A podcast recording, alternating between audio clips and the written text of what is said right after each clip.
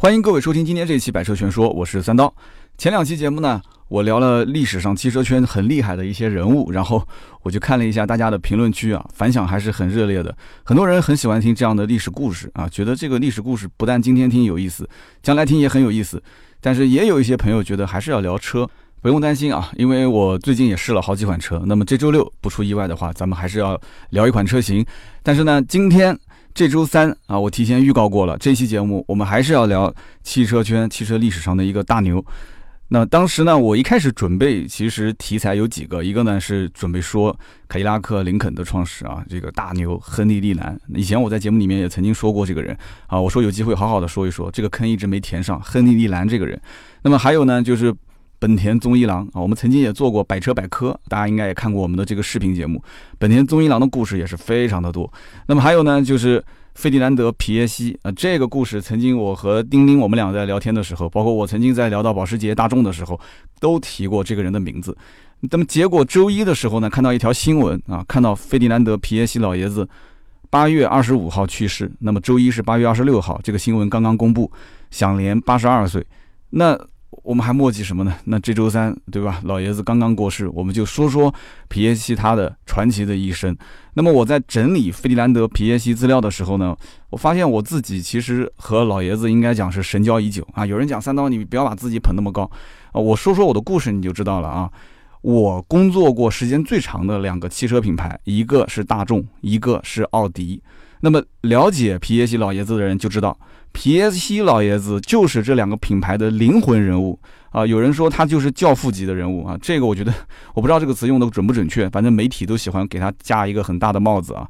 那我曾经在 4S 店里面跟客户去推销啊，讲解大众车型、奥迪车型的时候，我经常会说到，我说，哎，我们大众这个车，你看啊，这个缝隙啊是非常非常小的，对吧？而且非常的均匀啊，零缝隙的生产工艺。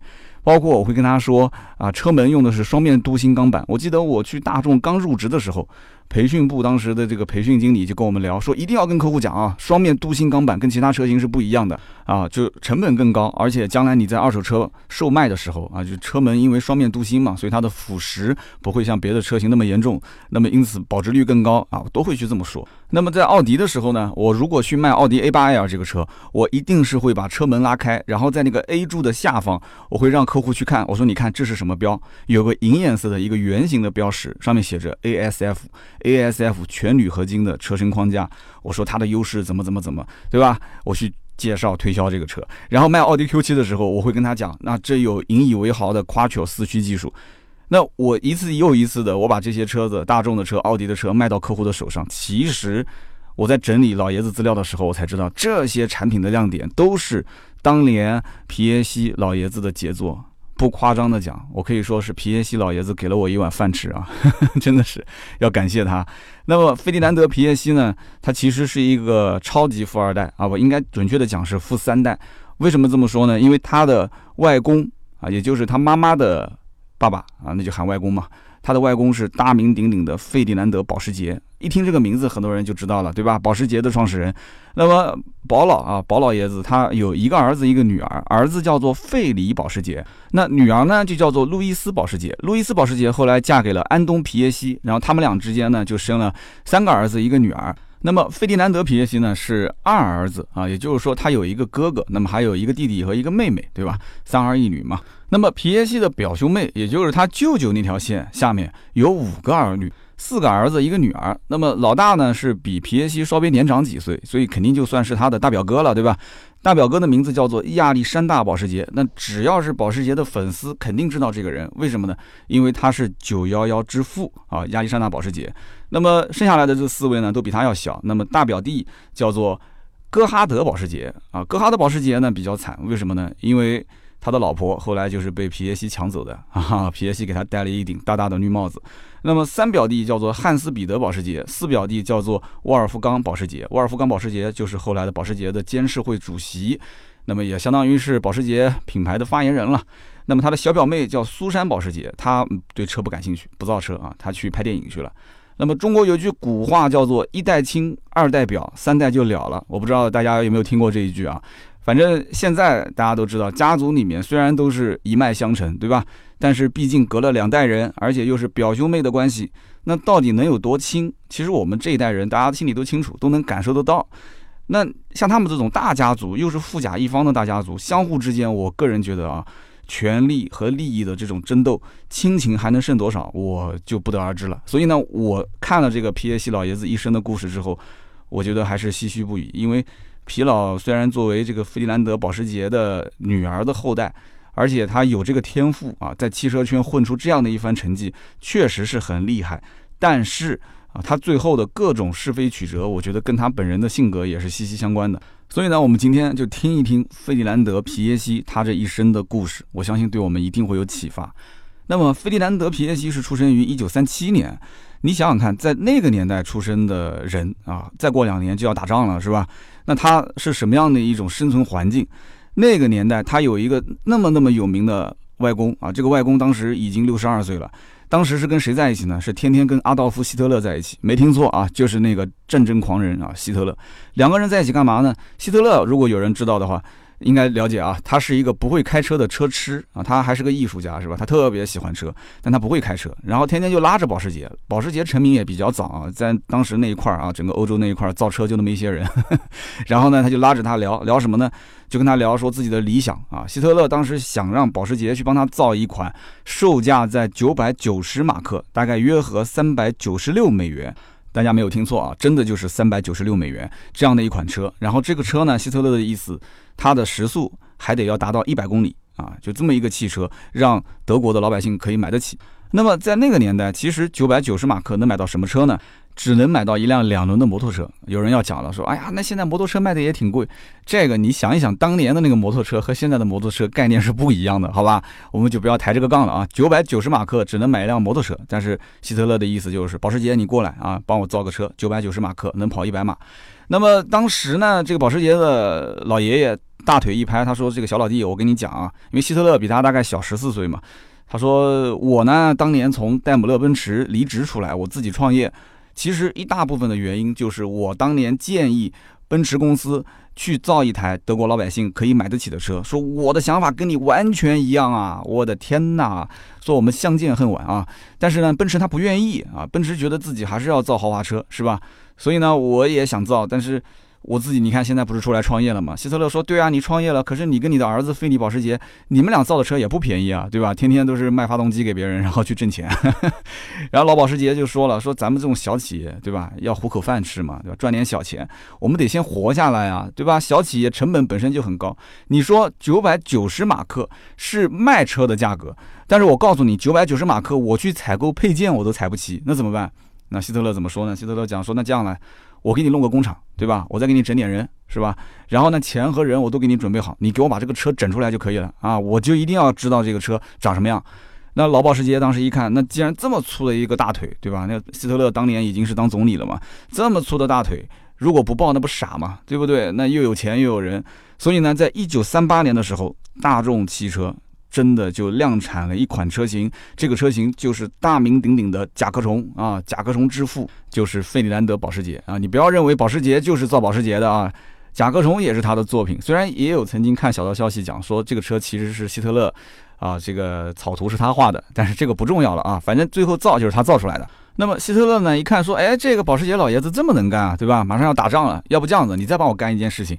这保时捷说：“你你要让我造什么车啊？”他说：“这次我们不造车了，你帮我整个坦克出来吧，造个坦克出来吧。”他说：“你看人家法国雷诺公司都能造坦克，如果有对军事了解的人一定知道啊，就是现代坦克的雏形其实就是法国雷诺公司当时造的轻型的雷诺坦克。”然后他就讲：“他说你也。”不如给我整一个吧，反正你看这个该给钱给钱，该给人给人。结果呢，这个老保时捷就硬着头皮上啊，结果又设计出了一个很牛叉的坦克，叫虎式坦克啊。那希特勒当年用这个家伙可以说这个横扫欧洲啊，你没他不行，对吧？坦克大战嘛，大家应该都知道这个事儿吧？啊，虎式坦克也是费迪南德保时捷设计出来的。那么二战爆发的时候呢，这个小皮耶西当时才两岁，对吧？两岁的孩子刚会走路啊，刚会丫丫学话啊。那么他当时一开始是在维也纳，他是奥地利人啊，维也纳这个老保时捷也是奥地利人。然后呢，家族里面呢，希特勒虽然是罩着他们的，但是毕竟枪炮无眼，是不是？所以赶紧就撤啊，这个地方太危险，得撤。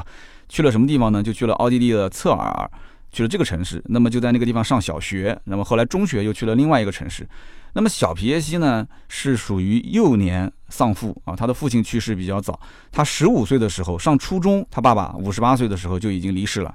所以呢，我是可以理解他当时的这个心情的。家里面只有他妈妈一个人，而且这个时代又比较动乱，是吧？虽然说家里面有老爷子罩着，对吧？又有那么多的兄弟姐妹，但是在那个年代，你说一个家里面顶梁柱都不在了，但大家是什么一种心情？所以老爷子的性格其实很多独立的成分，我觉得跟他父亲过早的离世也有一定的关系啊。那么在前一年呢，家里面的真正的顶梁柱就是老保时捷老爷子也离世了啊，一个是一九五一年离世的，一个是一九五二年离世的，所以整个家里面的家族事业就只能是他妈妈和他舅舅两个人撑着。那么他的舅舅费利保时捷呢也很争气啊，也是一个很厉害的汽车的这个工程师啊。那老爷子去世的前三年。造出了保时捷的三五六车型，那这个车型放到今天来看都非常非常的漂亮啊，所以这个车现在是很多的老爷车的收藏家梦寐以求的车型啊，这个车还可以在路上开啊，当然了，肯定不能在中国的路上开，对吧？那么我们这一期节目的图文会在八月二十九号，也就是周四的时候，在订阅号“百车全说”上面会发布啊，大家也可以去在我们图文里面去感受一下这个车型的当年的那种哇令人惊艳的感觉啊。那么小皮耶西呢？当时十八岁了啊，成人的时候，他妈妈就给他送了一辆这个三五六的敞篷车。十八岁的时候，开一辆保时捷的敞篷车在大马路上，你说他能干嘛呢？对吧？老爷子当时又又正年轻啊，然后又开这个敞篷，那肯定是撩妹嘛，对不对？所以我估计老爷子这个风流的秉性，肯定就是从当时这台车开始的，对吧？那么都说叫虎父无犬子，但是这句话我觉得换在皮耶西身上，应该是叫做虎母无犬子。那为什么这么讲？因为这个小皮耶西，他的母亲也很喜欢玩赛车，而且当时这个三五六敞篷已经玩腻了嘛，他十八岁就开始开敞篷车了，时间久了觉得没意思，对吧？他就想开一个赛车赛道版的车型，所以当时三五六的赛道版叫做 Super 九零啊，S U P E R 九零。那么他妈呢也送给他一辆啊，他妈妈说你就开开这个车吧，说反正培养培养，将来说不定也是个车手，是吧？那么换到现在，我根本就不敢想啊，你说。皮耶西当年跟他妈两个人在赛道里面啊，说是跑圈啊，结果还跑不过他妈，结果还把自己的车给撞了。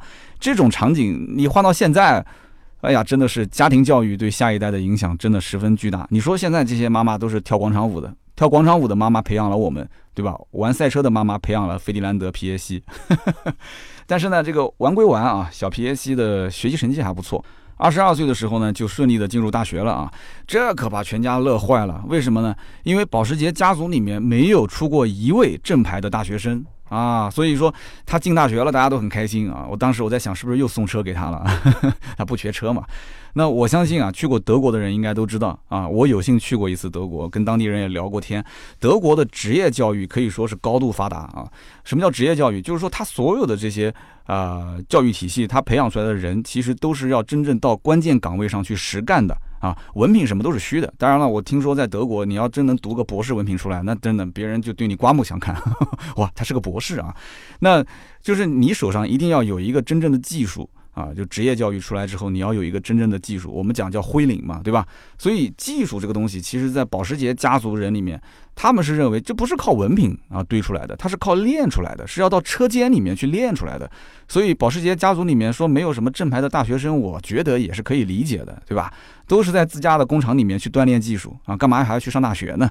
所以我刚刚不说了吗？皮耶西一上大学，那家里面人就很开心啊，终于能培养一个人，对吧？从文不从武啊，结果呢？上了大学之后，又给了大家一个非常大的啊好消息，我也不知道是好消息坏消息，反正就是在我看来是好消息，就是 老爷子要抱孙子了。有人说不对啊，怎么刚上大学就抱孙子了？哎呀，就人家皮老爷子懂事比较早嘛，他跟他的初中的这个也不知道是不是初恋了，就一直谈谈到大学的时候，结果呢奉子成婚啊，就把人家肚子给搞大了啊，结果没办法就必须得结婚了，是不是？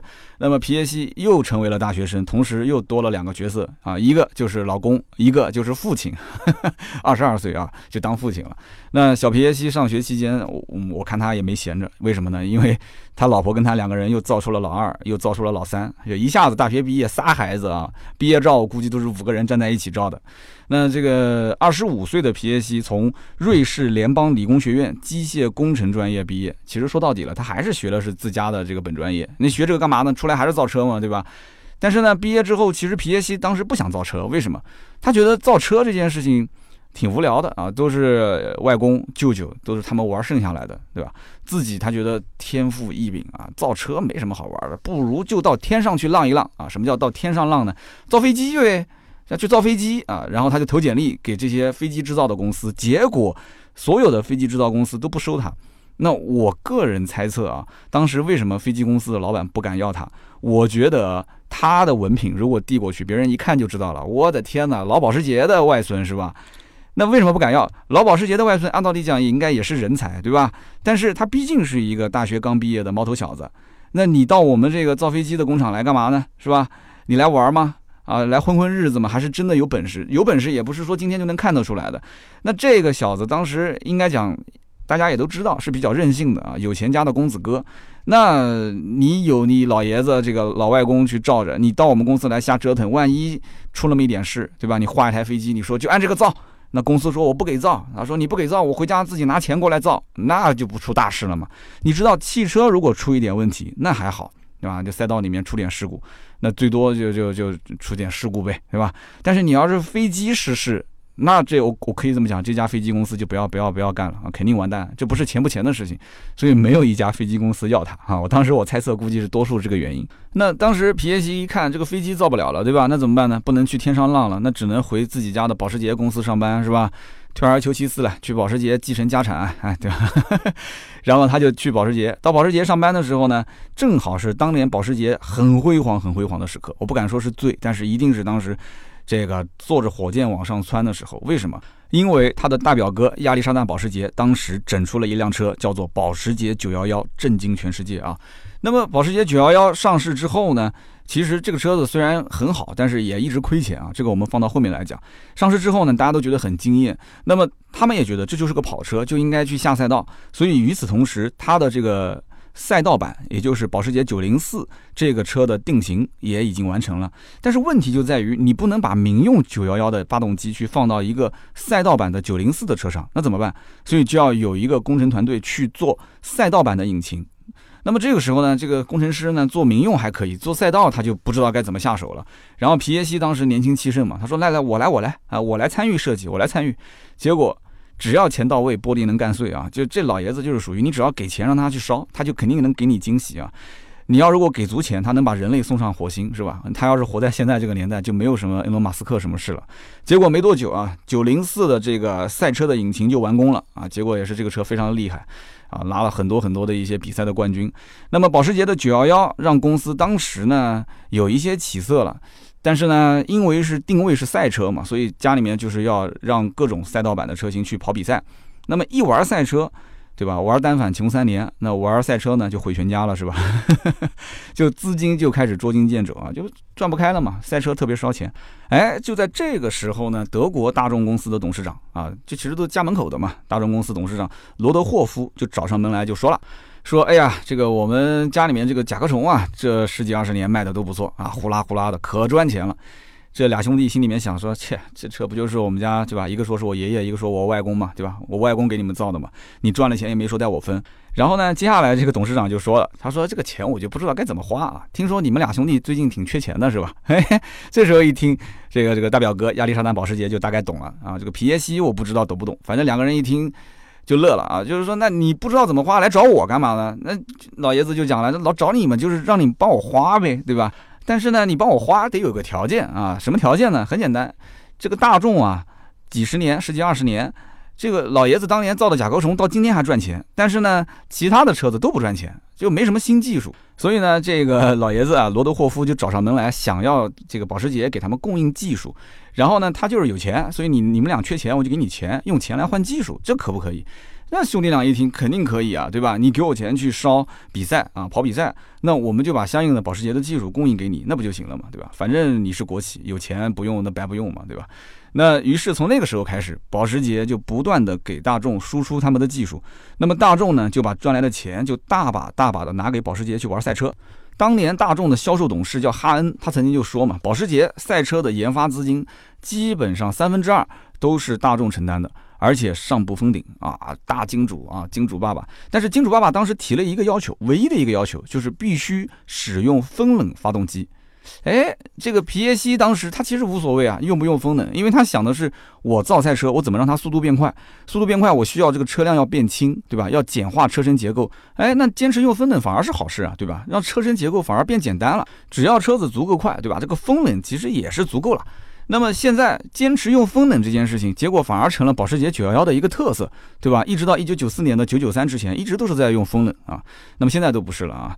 那么我觉得保时捷当年的这一大特色，就应该感谢他的金主爸爸，也就是大众啊。那么玩了几年赛车之后呢，皮耶希就觉得说，这保时捷的工程师太保守了，这车子还是不够快啊。他要创造历史，要造一个史上没有人去造过的车。三十一岁的年纪，皮耶希当时是保时捷的研发主任。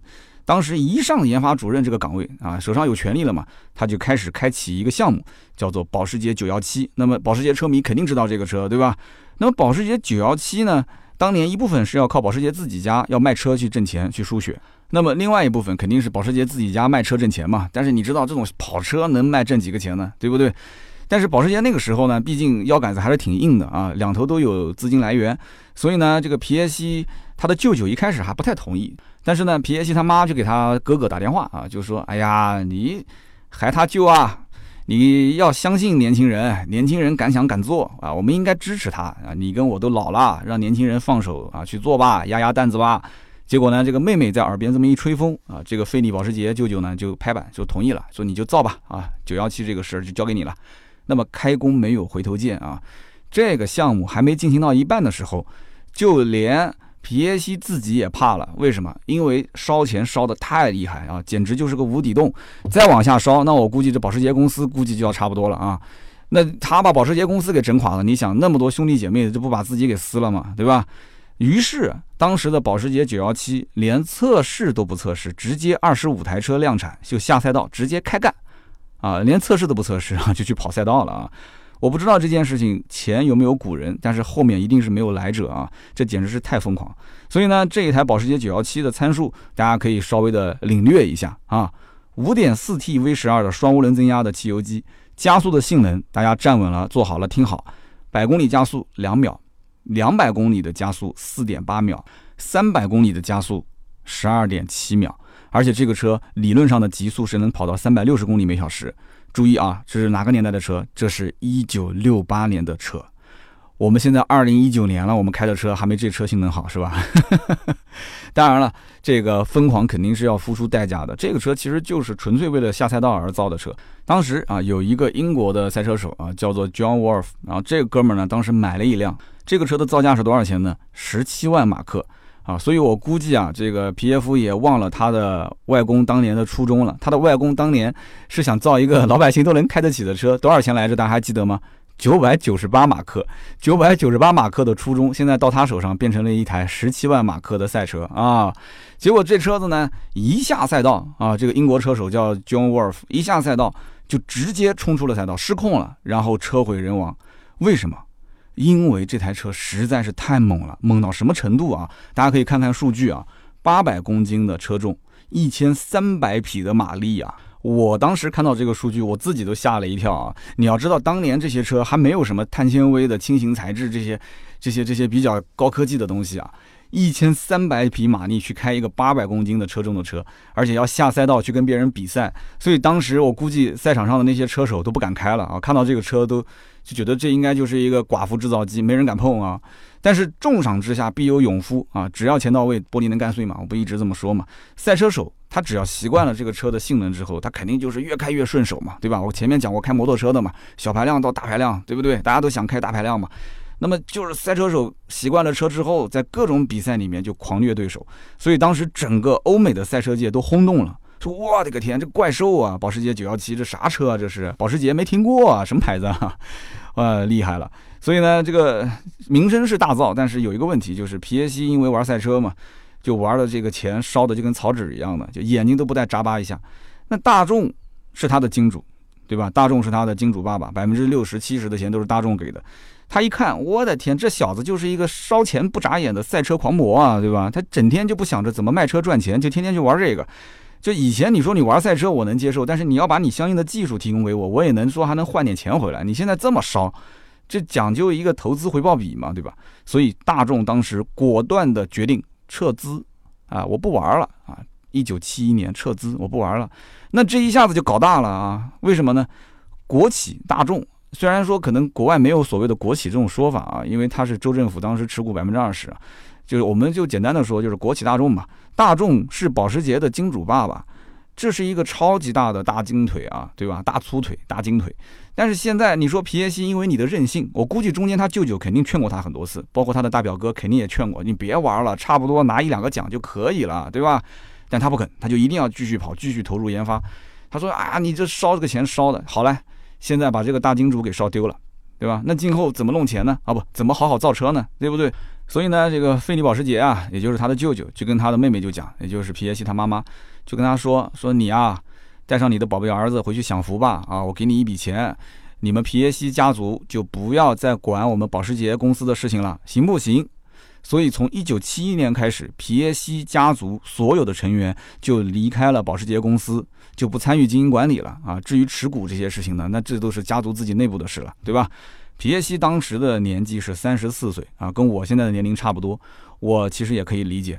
这个年龄正是想要建功立业的时候，结果在这个时候被自己舅舅扫地出门了，而且他觉得自己还是有满腔热血，对吧？他是有抱负的，关键他手上还有技术，这心里面肯定不是个滋味儿。那么前脚刚被扫地出门，哎，后脚有人来敲门了，咚咚咚，哎，谁来敲门了呢？奔驰的董事长叫阿西姆查恩，他来找他干嘛呢？他就说啊，就是小皮啊，我跟你这么讲啊，这个咱们奔驰是最珍惜人才的，对吧？你看，你们家这个外公之前也在我们家干过啊，说要不你到我这里来干得了。那皮耶西一想也对啊，当年这个外公也在奔驰干过，那我现在去干，说不定能再创辉煌，对吧？比当年我这个外公干的还要好呢啊。然后他就屁颠屁颠的跑到奔驰去工作了。那么奔驰当时面临一个困难，什么困难呢？就是它的 W 幺幺五的车型上面想用六缸机去替代四缸机，但是当时因为发动机的长度啊。太长了，所以它的引擎是是塞不进去，那怎么办？就想要去改造，就所有的工程师都是在想怎么把这个六缸引擎塞进这个引擎盖里面。但是费迪南德当时一看就说：“这干嘛一定要造六缸呢？造个五缸不就行了吗？”我估计当时旁边的这个奔驰的工程师一口水可能都要喷出来了，因为在地球上就没有出现过五缸的发动机啊，就。只有像皮耶西他这种疯子，他才会这个脑洞那么大，所以大家都觉得说这哥们儿一看就不懂车，还造个什么五缸，对吧？五缸柴油发动机，结果不到五个月的时间，皮耶西就整出了五台五缸柴油发动机的样品，而且装车实验之后，每一台都达标，所以奔驰的五缸发动机的历史就此而打开。大家如果了解奥迪，也知道奥迪也有五缸的发动机，对吧？T T R S 上面到现在还在用五缸引擎，所以哎。这个五缸的引擎其实跟这个老爷子也是息息相关的啊，所以当时奔驰的这个老查，他当时就发现，哎呀，就果然我没看错人啊，这个就当时招呼这个皮耶西就跟他谈，说要不这样，我把这个奔驰研发董事这个位置我就留给你，对吧？你可以在我们这边搞搞研发。然后这个皮耶西就说，搞研发是没问题啊，这个我擅长，对吧？但是你了解我这个人吗？老查说，我怎么不了解你呢，对吧？你们家族哪个人拎出来我不了解？对吧？你还有什么我不知道的背景吗？皮耶西就说了，皮耶西讲说，我从保时捷被扫地出门最大的一个原因，就是我是一个没有感情的烧钱不眨眼的赛车狂魔。所以你能接受我造车不计成本吗？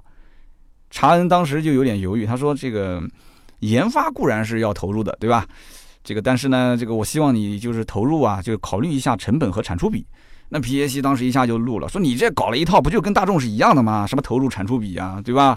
就搞了半天，你就是要赚钱。说对不起，我是有梦想的啊，我是要造那种能创造历史的车啊，我我不要赚那一堆臭钱放在家里，这没办法，你知道的，这种富二代、富三代，他的生活，他生活他就是这么的枯燥且乏味啊。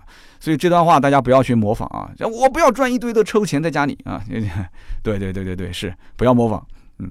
那他跟奔驰呢合作大概有六七个月的时间，结果反正也就不欢而散了，对吧？就富二代就是这种样子，要追求，对吧？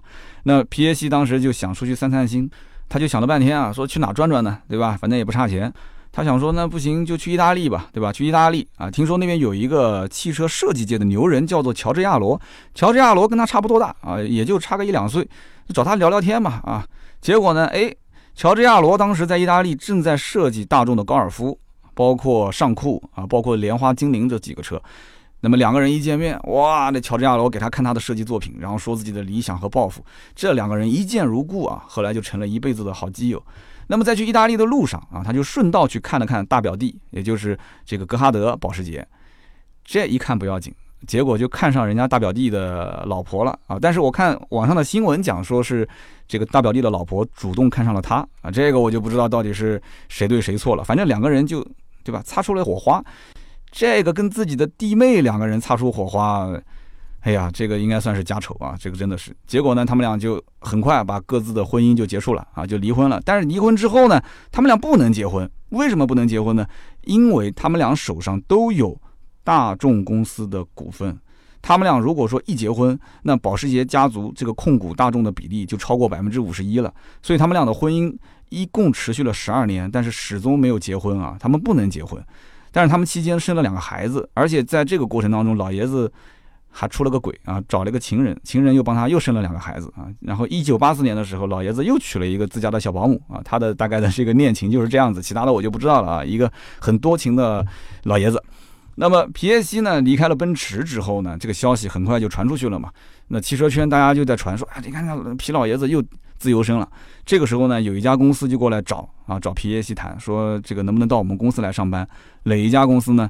就是。奥迪公司，奥迪公司的研发董事叫路维西·克劳斯，跑过来跟小皮就谈心啊。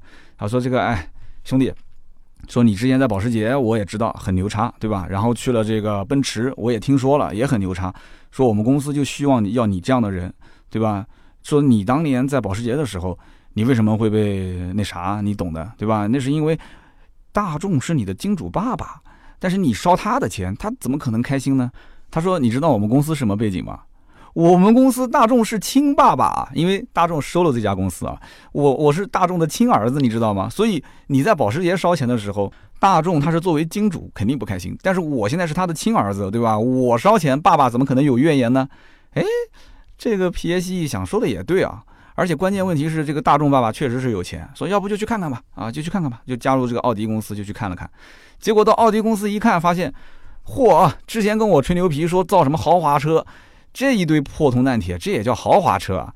啊，这造的，你看那缝隙都不均匀，对吧？然后用时间久了，车子这个门上还会生锈。结果呢，他就开始下令要干几件事情。首先就是做双面镀锌钢板的车门啊。你知道，当年一辆保时捷的911，整个911的尾部如果用双面镀锌这个钢板啊，它的生产成本要增加七十四马克，但是出来的这个效果非常完美啊。他当时就觉得说，在奥迪这个车型上一定要用这个双面镀锌钢板，因为双面镀锌钢板有一个好处，就是这个车型用时间久了以后啊，它不会生锈，它的防腐蚀性非常好，将来在二手车市场上，它的保值率非常的高。那你既然要做豪华品牌，你一定要能让这个品牌的口碑持续做下去，他的这个理论是完全正确的。但是结果呢，这个母公司大众一看，什么？奥迪做双面镀锌钢板，你开什么玩笑？我大众自己都没用，你还去用双面镀锌？当时就发飙了啊，就是说，不行不行，想都不用想。但是皮耶西坚持啊，说你要让我留下来，你就必须说服啊母公司，你给我搞这个双面镀锌啊。最后还是硬着头皮就做了双面镀锌钢板。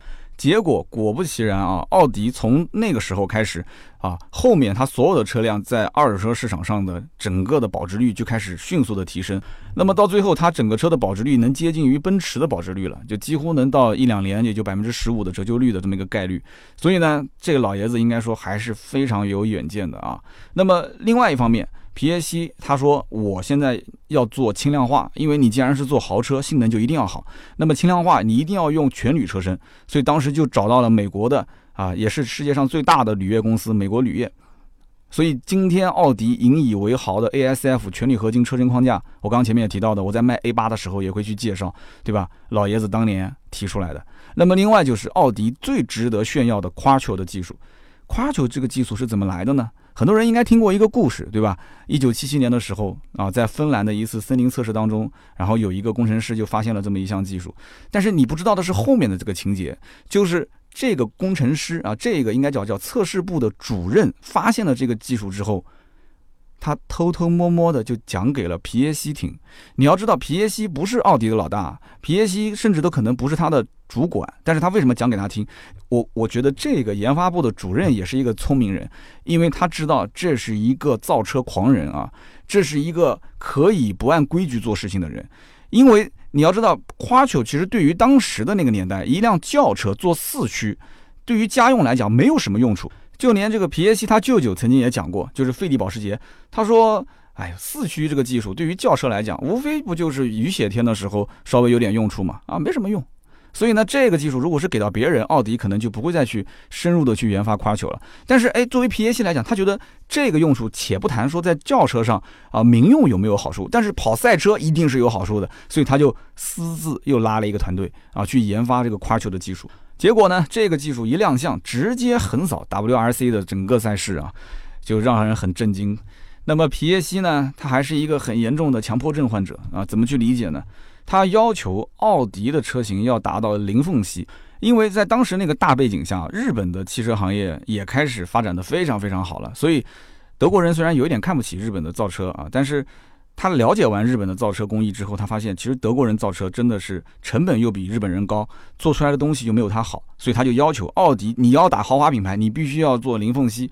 就是车身的每个板块拼接的缝隙要十分的均匀啊，就感觉就像是完全严丝合缝的在一起一样的。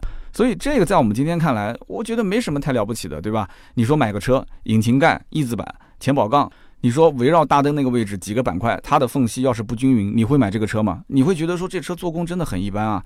但是你要想，现在那个汽车工厂里面都是机器人自动化来生产了，当年几十年前的造车企业。你说有什么零缝隙的要求，那简直就是噩梦啊，对吧？对于工程师，对于生产车间的那些人来讲的话，就是噩梦啊。但是不行啊，这个皮耶希老爷子非常的固执，就必须执行这个标准啊，没什么好说的。所以呢，当年汽车圈就给老爷子这个做法叫做缝隙战争啊，都用战争这两个词啊。你想想看，当时应该是引起了多少的反抗啊，多么激烈的一些争斗啊。那么开篇我就说过，这个什么所谓的零缝隙啊，到前十来年我卖车的时候。啊，就二零零几年我卖车的时候，我还跟客户介绍过，我说啊，我们车辆是零缝隙的。你想想看，就是这一点，就是当年老爷子提出来的。那么时间一下就到了一九八九年，一九八九年老爷子已经五十二岁了。啊，五十二岁的皮耶希终于是坐上了奥迪的董事长的位置。那么掐指一算。啊，从一个三十多岁的小伙子啊，到奥迪，一下子就变成了五十二岁，十七年的光阴。那么在这个期间呢，奥迪一直是这个大众的子公司，大众是他的母公司。那现在也是啊。那么一九八五年的时候呢，大众在中国投资建厂啊。那么桑塔纳就是从那个时代开始的。一九八六年的时候呢，收购了西亚特。一九九一年的时候又收购了斯柯达。那么当时的大众的董事长叫做哈恩。哈恩，我估计做梦都想不到，大众这个品牌在中国啊，当年埋下了这么一颗种子，现在竟然能长成这么苍天的一棵大树啊！而实际上，一九九三年的时候，哈恩他的日子并不好过，为什么呢？因为整个大众集团大众车型的这个销量下滑非常严重，质量很不稳定。内忧外患啊，收购的几个品牌也一直在亏钱啊，所以呢，就很多国家这个市场都流失很严重，客户也没什么信心，所以这个时候呢，就股东就希望换一个新任的董事长上来啊，抓一抓质量啊，造一造新产品，让这个市场有一些新鲜的血液，刺激一下。那么这个时候，你想，本身保时捷家族就是大众的大股东，那么大家把视线一下就看到了奥迪现在现任的董事长皮耶希的身上。那么对于皮耶希来讲的话，我相信整个的大众的这些股东应该都很熟悉他，对吧？这个哥们儿造车确实技术是很厉害，但是你要如果说谈赚钱，那那我估计股东们都要疯了，那就要换一个表情了。但是不管了，先让他上吧，啊，先把大众的这个产品力先搞上去再说。所以呢，在一九九三年的一月一日，皮耶西就正式成为了大众的董事长。其实我个人分析啊，让皮耶西去当这个董事长，还有一个好处就是，这个哥们儿是一个疯子，是一个冷血无情的人。他只要一空降，我之前不是说了吗？空降高层一般都是会迎来什么腥风血雨，对吧？皮耶希一进到这家公司，因为他之前虽然是跟大众有打交道，但他不是大众的人啊，对不对？他一开始在保时捷，后来又去奥迪，但他现在成了大众的董事长，对吧？他站在这个高处往下一看，嚯！这个哈恩老爷子给我留了这么个烂摊子啊！你想想看，西亚特四面楚歌，对吧？这工厂是关还是不关？一关就是几万个工人就失业了。然后斯柯达呢，苟延残喘对吧？也是缺钱，然后呢，工厂也快不行了。然后墨西哥的工厂也是快濒临倒闭，这怎么搞？墨西哥工厂一倒闭，北美市场就完全没了，对吧？那怎么办啊？很简单，上期节目我们不就说过了吗？该裁员裁员，该关工厂关工厂，该压经销商的这个成本就砍一下经销商的成本，然后该挖人才挖人才，就是老一套嘛。只不过大家都知道，但是不知道谁去做，谁能下得了这个手，对不对？这个哥们儿一上来，对吧？这个皮耶西一上来，咔咔咔就把这些事情全都给办了。那么有了钱之后，赶紧拿过去就补贴墨西哥的工厂，因为墨西哥工厂只要一活啊，一救活，整个的美国市场就活了啊！拿下美国市场，基本上全球市场也就活了。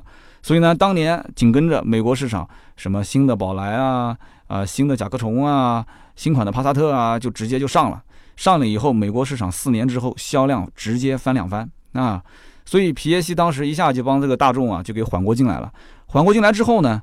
一九九七年的时候，英国的维京集团当时正在出售自家的劳斯莱斯，哎，啊，劳斯莱斯大家都知道对吧？超好品牌。那么这个时候呢，大众跟宝马都想过去厮杀，去争夺这个超好品牌。其实完全可以理解，为什么？我始终认为，超好品牌都不是靠一天两天一锤子一榔头敲出来的啊。虽然说都是讲自己手工打造啊，它一定要有历史的沉淀。就相当于你可以成为一个暴发户，但是你一定不可能成为一个豪门，对不对？所以大众和宝马都想拿下这个牌子，但是呢，呃，怎么说呢？首先，宝马早先已经买下了劳斯莱斯发动机厂的这个股份啊，所以其实你造劳斯莱斯。宝马其实都是收益的啊，只不过这个品牌还不是它的。那么这个大众呢，是想连锅端啊，就连劳斯莱斯带宾利一起。大家如果了解宾利的历史，很早宾利造车造破产了，劳斯莱斯把它给收了嘛。他们俩相当于是夫妻关系啊，老公跟老婆。所以当时大众是想一锅端，宝马呢意思就是说我呢本身是先入为主，你跑过来跟我抢什么东西呢？凑什么热闹呢？宝马当时开价是开了五个多亿。其实维京当时这家公司已经同意了，那就卖你了吧，对吧？反正也是老熟人。结果大众咔嚓一下啊，给了七个多亿的一个天价，那当时维京就直接就就反悔了，就要卖给大众啊，两个多亿那也是钱啊，对不对？那宝马当时一看，你这不就是为难我吗？那你想买行啊，你想买我让给你，你去买，买走之后我直接让这个劳斯莱斯的发动机厂停产，哎，我不造了，我不给你供货，你去造啊，你就造个空壳子看看啊，行不行？所以当时呢，就两边就杠着啊，就一个都不肯退。其实这种大公司还是要谈判啊，就赌那么一口气，那么这口气捋顺了就好了啊。两个人坐下来这么一谈，最后劳斯莱斯还是跟着宝马走了。然后呢，这个小媳妇儿就是宾利，就给大众顺手给带走了。当然，网上也有人说法，就是说这个皮耶西当年就是冲着宾利去的，但是我不太认可这个说法。我觉得他要如果能拿劳斯莱斯，他一定是不会说要拿宾利的，对不对？那么。他把宾利收完之后，紧跟着第二年，老爷子又大手笔去收购了兰博基尼啊！收完兰博基尼，他又开始要干一件事情，说要复活法国的品牌布加迪啊！布加迪的创始人其实是意大利人，但是呢，这个牌子其实是个法国的牌子。老爷子这个真的是你能看得出来吧？他造车不是真的为了赚钱，他纯粹就是为了信仰啊，为了追求速度与激情。所以我坚信啊，这个老爷子如果再年轻个二十岁。他一定不会让兰博基尼 Urus 这样的车出现啊，出现在兰博基尼的展厅里面。那么关于近几年皮耶西呢最大的几个新闻，我相信大家如果关注应该看过，就是文德恩和皮耶西的大战啊，其实也不算是大战了，这一场战争其实就两个人的恩怨嘛。皮老爷子当时是大众的董事长，那么文德恩呢是大众汽车公司的总经理，那他一个是董事长老大，一个是负责产品质量的。那么老爷子跟他跟这个文德恩两个人关系还不错，他们俩都是想把车好好造造好的人，所以皮老爷子一度是想把文德恩做成一个接班人来培养，但是后来两个人的分歧越来越严重啊！我查了很多的资料，其中有一个我觉得是比较可信的，就是皮耶西当时是力挺大众辉腾这款车，但是文德恩呢？他其实更想的就是怎么把公司去做好。他是个职业经理人，他想到是赚钱。他一看辉腾这个车就是个赔钱货，不仅仅赔钱，而且这个车其实对于大众来讲，它存在的价值并不高。所以呢，这个文德恩就觉得就不应该去继续研发这个车，就该停产就停产了。但是呢，皮耶西老爷子就觉得你根本就不识货，对吧？你你知道这个车子是跟宾利共线生产的吗？对吧？那这个车子我现在让他挂一个大众的标，我想要做什么？我未来的目标是什么？你根本就不需要知道，你只要给我埋着头干就可以了。但是呢，这个我感觉啊，文德恩当时肯定是不理解的，什么叫埋头干？我职业经理人，我每一年是要根据考核来拿钱的，对不对？那你这个天天赔钱，我怎么能接受呢？所以最后你看文德恩一上，很快啊，没多久，辉腾的这个结局大家都是知道的，对吧？二零一五年当时爆发这个排气门的事件，然后文德恩后来就下台了嘛。但是这个辉腾很早，我估计他就想把他给干掉了，所以你可以去查一查辉腾是什么时候停产的。那么二零一五年的大众。在筹划指导委员会上啊，进行了一次投票选举。那么这个投票选举当时呢，有六个人，其中有三个劳工代表，一个州政府。我刚刚前面也提到了，大众集团百分之二十的股份是在州政府的手上。那么还有一个呢，就是大股东沃尔夫冈保时捷。我刚刚前面说过啊，沃尔夫冈保时捷是保时捷的一个发言人，对吧？那么与此同时，这个沃尔夫冈保时捷也是皮耶西的小表弟，所以一共有六票，皮耶西自己持一票，对吧？那么大股东沃尔夫冈保时捷是他的表弟两票，那么剩下来还有四票，随便拉一票进来，我觉得那不就对半了吗？但是投票的结果让人非常的惊讶，当时所有的媒体都认为肯定是这个皮耶西继续连任，但是投票结果是五比一，五比一是什么概念啊？一共就六个人，除了皮耶西自己投了自己一票以外，其他的五个人全部投的都是啊文德恩，所以因此当时。皮耶西就黯然神伤的离开了大众，所以当时他们俩的这么一个啊，就是文德恩跟皮耶西的战争，大概就是这么回事。那么巧合的是什么呢？巧合的就是二零一五年，随即大众就爆发出了排放门的丑闻。这个故事太长，如果大家想听，也可以在留言区告诉我。有机会我们可以把大众当年的排放门的丑闻啊扒一个底朝天，好不好？那么虽然网上有很多阴谋论的说法啊，这个矛头是直指皮耶西。就觉得说啊，就这件事情啊，肯定都是高层有人在互相的这个政治斗争啊。那跟这个文德恩当时最不对付的不就是皮耶西嘛？那皮耶西这个这个人被扳倒了之后，谁最得利呢？但是我觉得也不是，因为他扳倒之后，你说这老爷子还能再回来吗？都已经八十的人了，都快八十的人了，还没有看穿人生的本质嘛？那么不过有新闻曾经报道过，二零一七年的时候，也就是排放门后面的两年啊。这个皮耶西还是在指证文德恩，说他其实对这个排气造假啊、排放门事件是完全知情的。为什么他要这么说？因为之前所有的这些都是在保护这个文德恩，就是说文德恩这个人他是不知情的，都是下面的人操作的啊，都是临时工操作的。那我我的分析是这样的，文德恩本身他就是想要打开美国市场。那么打开美国市场，你如果说要完全符合他的排放标准，你要做很多的一些啊排放上面的改造的话，那要花很多的钱，而且要花很长的时间，他等不及。作为一个职业经理人，他想快速的占领美国的市场，赚到那一笔钱。这个排放作弊这件事情，这么个小九九，我觉得文德恩还是应该知道的。但是我觉得不是他一个人知道，而是整个高层应该都知道。但是谁告的密，这就不知道了。啊，有人可能不太理解，就是说，哎，三刀，你前面不是说保时捷家族、保时捷控股也是大众的股东嘛？你把大众给整垮了，那保时捷家族对他们来讲有什么好处呢？所以我觉得今天听了半天啊，还是要跟大家说清楚：一代亲，二代表，三代就了了。保时捷毕竟姓保时捷啊，皮耶西是姓皮耶西，保时捷上面是他舅舅费利保时捷，皮耶西上面是他妈，好吗？啊，这是两个概念，所以他们之间这种恩仇，我觉得真的一句两句说不清。当年保时捷控股公司还有一个就是大家应该知道的，就是保时捷想收大众，大众结果反收购保时捷的故事，对吧？当时保时捷控股几轮骚操作啊，真的是骚操作啊，就一下子拥有了大众百分之七十四点一的股份。那么以前其实是呃不允许拥有那么多的，当时有个法案嘛，直接就取消掉了。那么在当时那个关键的时候啊，就差最后一笔钱，就这一笔钱只要能到位的话，百分之七十五的股份就可以稳稳的拿下大众公司啊，这家公司就可以从此以后姓保时捷了。但是呢，有个问题就是，因为要做这么一轮骚操作，所以从十五家银行合计贷款一百三十亿美元，这个债务你知道的，你不能拖太久啊。你要要赶紧干啊！这个事情如果一天一天的拖，那就整个资金链就断掉了，对不对？所以呢，当时保时捷实在是撑不下去了啊，就差这最后一口气。那这最后一口气想找谁来吹呢？我也不知道他是怎么想的。当时竟然去找到了皮耶西。皮耶西当时是什么样的一个职位呢？首先他是大众的董事长，对吧？其次他也是保时捷的第二大的股东。他找皮耶西求救。我的心理分析是这样的啊，我觉得这是一次豪赌。为什么我这么讲呢？因为你想，如果我是皮耶西，我肯定这么觉得。如果我把保时捷这一帮人当成是我自己家的人，那我肯定是助力让保时捷家族去收购大众，这不就成功了吗？那从此以后大众不就姓保时捷了嘛，对吧？但是根据往年的有过保时捷家族，他舅舅把他扫地出门，甚至让皮耶西家族不允许再经营保时捷的事物。哇，就是你持点股票可以，但你不要经营。你说当时他三十来岁的时候，他是什么心情？我觉得他心里面是有一种耻辱感的，你知道吗？那么现在反过来讲，你现在又求我，你说咱们都是自己家人，对吧？你收过来之后，从此以后就姓保时捷了。他肯定心里面会想，对啊，是姓保时捷，但他不姓皮耶西啊。所以当时在这个临门一脚的时候，老爷子其实做哪个选择他都不吃亏。为什么？他本身也是大众的董事长啊，对不对？他也是保时捷的股东啊，反正两边都不丢。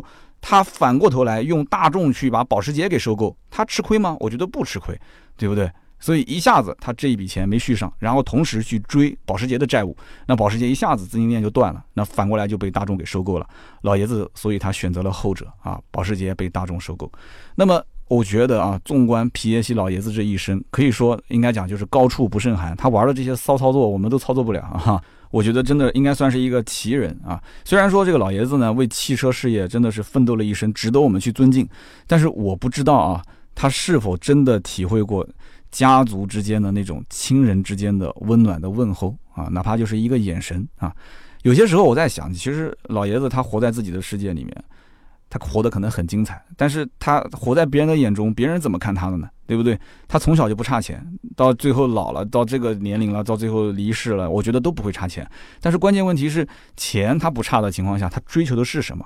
对吧？现在我们听节目的很多人，可能还是要为追求财富啊、金钱。这一个方向去奋斗，但是老爷子当年其实已经完全不考虑钱的事情了。但他创造过的这些历史真的那么重要吗？到头来，其实你回头看看现在的大众，现在大众他面对新能源的浪潮，还不一样是举步维艰吗？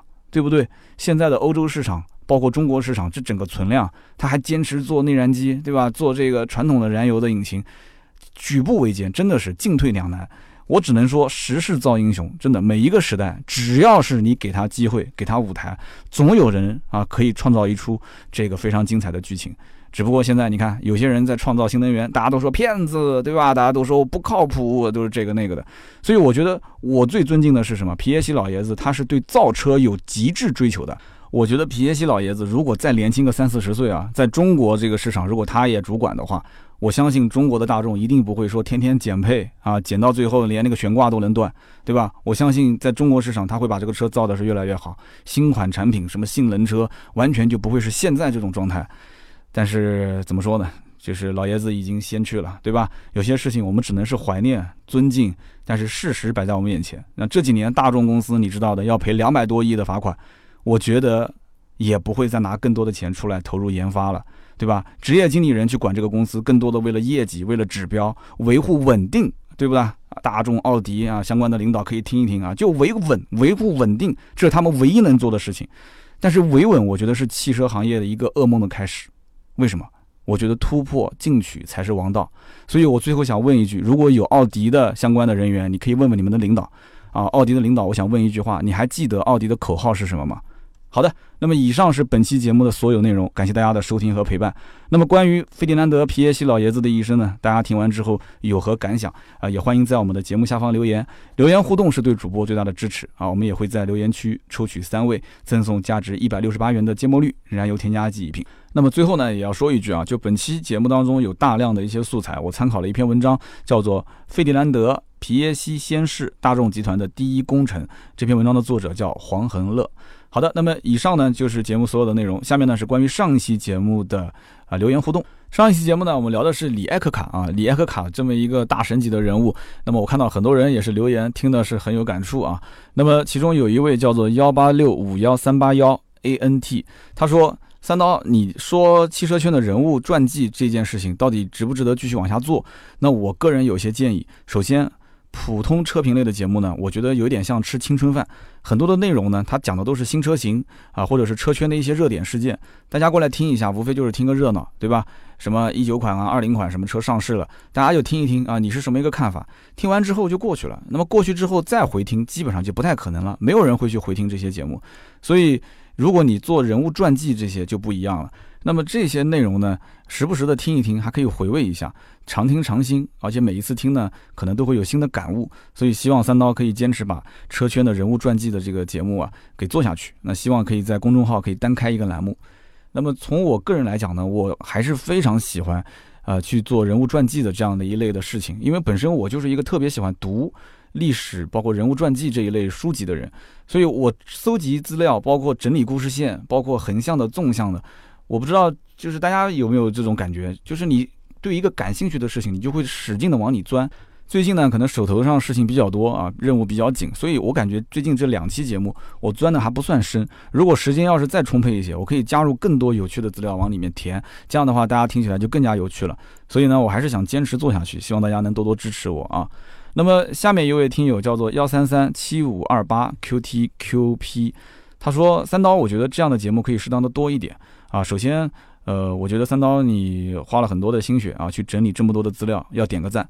那么对于普通老百姓来讲，我个人觉得，如果听一期节目，我可以从这家公司的历史背景去了解它，这个是非常重要的。为什么？我们本身跟车打交道不多，那我们当去决定买什么车的时候，到 4S 店，如果我听过这个车的一段历史，我对它甚至有一些感情在这里面的话，很有可能最终会决定我到底是不是购买这一款产品。啊，我觉得这段话真的也是说到我的心坎里去了。我记得我之前在聊吉利呀、比亚迪啊那些故事的时候，也曾经看到过类似这样的留言。我当时真的也跟这些听友的想法是一模一样，就是我觉得在买车卖车的过程中，销售不会跟你讲很多的历史故事。对吧？他可能说的很多东西，他就跟车评人讲的东西差不多。但是这一类的素材，你在网上想让你去看的话，你最多也就是看一篇文章，你不可能把十几、二十篇、二十篇、三十篇文章把它罗列在一起看。那么有些人觉得我看也没有用啊，对吧？跟我买车有什么本质的关系呢？但是你其实能听出很多的一些东西，就是你想想看，当年的那些人造车是什么感受？现在换了一些职业经理人之后，他追求的是什么？就产品本身，一个企业的最终的这个。取向就是他的老大，他的创始人，他的整个的一个取向，对不对？一个产品的特色就是他创始人的特色。但是创始人现在不经营公司了，换了一个职业经理人，那我觉得风格就会变化非常的大。所以这一点，我个人觉得啊，这个节目存在的意义还是非常非常有必要的。那么下面一位听友叫做木影九九啊，放牧的牧，木影九九，他说我现在在一家汽配一级供应商工作，现在有很多自主品牌汽车都在打价格战。那么零部件企业也是能报多低就报多低，互相之间竞争非常的激烈。他说：“我感觉啊，真的现在零部件的品质都没有办法保证了。”那么关于这个零部件供应的事情，最近有几个大新闻，我我也看了啊。具体的品牌我就不说了，说一个企业啊，因为品牌的原因，然后这个一直拖欠货款，这个企业就倒闭了。然后后来我看了一下，有一些新闻也辟谣了，说不是因为拖欠货款，是因为这家公司投资不善啊。后来去做房地产经营，就等于是跨行业去做投资，结果呢资金链就断掉了。所以这个锅不能让说某一个汽车企业一家去背，而且它供货本身就不是一家，好多品牌都是他在供。那么。这个零部件的供应，我有一个看法是这样的，就是中国其实造车企业虽然现在看起来是在蓬勃的向上发展，但是呢，有两个很核心的问题点。第一个问题点就是现在新能源对于传统造车企业的冲击非常非常的大，所以零部件的这种供应商自己心里也要有底呀，对不对？哪些零部件现在在当下是可以把这笔钱给赚的？哪些零部件眼瞅着后面就很快就不能用了，对不对？那我不是做这个行业的，我相信很多大老板比我很清楚。那么第二一点就是，中国现在所有的这些供应商啊，它和厂家之间，我不知道是一个什么样的关系。如果仅仅就是一个是甲方，一个是乙方啊，一个是采购方，一个是被采购方，那这个关系，我觉得啊，中国什么都缺，就是不缺这个做生意的人。就只要这个东西能挣钱，肯定是扎堆了很多人往里面去钻去钻嘛。那么怎么能去绑定这一层关系？其实丰田包括日本的很多的企业，他们的玩法是值得学习的。但是呢，这个里面因为我不是这个行业的人，我只能讲它确实很残酷。如果这个东西没有门槛，你没有它的专利技术的话，你想在这个行业里面挣钱，那本身就是刀尖舔血。我记得之前我在某个平台看到一个视频，说中国几乎百分之七八十的这个就是喝的那个牛奶的包装的那个袋子啊，包装的那个盒子，就是是瑞士还是哪个公司生产的？说这个公司因为它的专利技术。你不用它这个盒子，你觉得质保期就会非常非常的短；但是你只要用它的这个盒子，你质保周期会非常的长。你没有办法，必须要用它。那我就反过来问了：那如果说汽车生产企业某一个零部件只有你能造，别人造不了，那你会厮杀的那么的激烈吗？你会日子过得那么的可怜吗？所以这里面我觉得很多的问题，你不能光是讲你祈你祈求他乞讨他，让你多多挣点钱，怎么可能呢？商业的竞争就本身没什么人性的，它就是一个对吧？市场无形的手在往前推动，所以这就是我的一些分析和判断。呃，以上就是今天节目所有的内容，感谢大家的收听和陪伴，也聊了有一个多小时了，听到最后都是我们的老铁啊。那么也记得中奖的听友尽快联系我们，联系我们的盾牌，盾牌的微信号呢是四六四幺五二五四。啊，加这个微信也可以咨询新车或者是二手车的价格。好的，那么今天这期节目呢就到这里，我们周六接着聊，拜拜。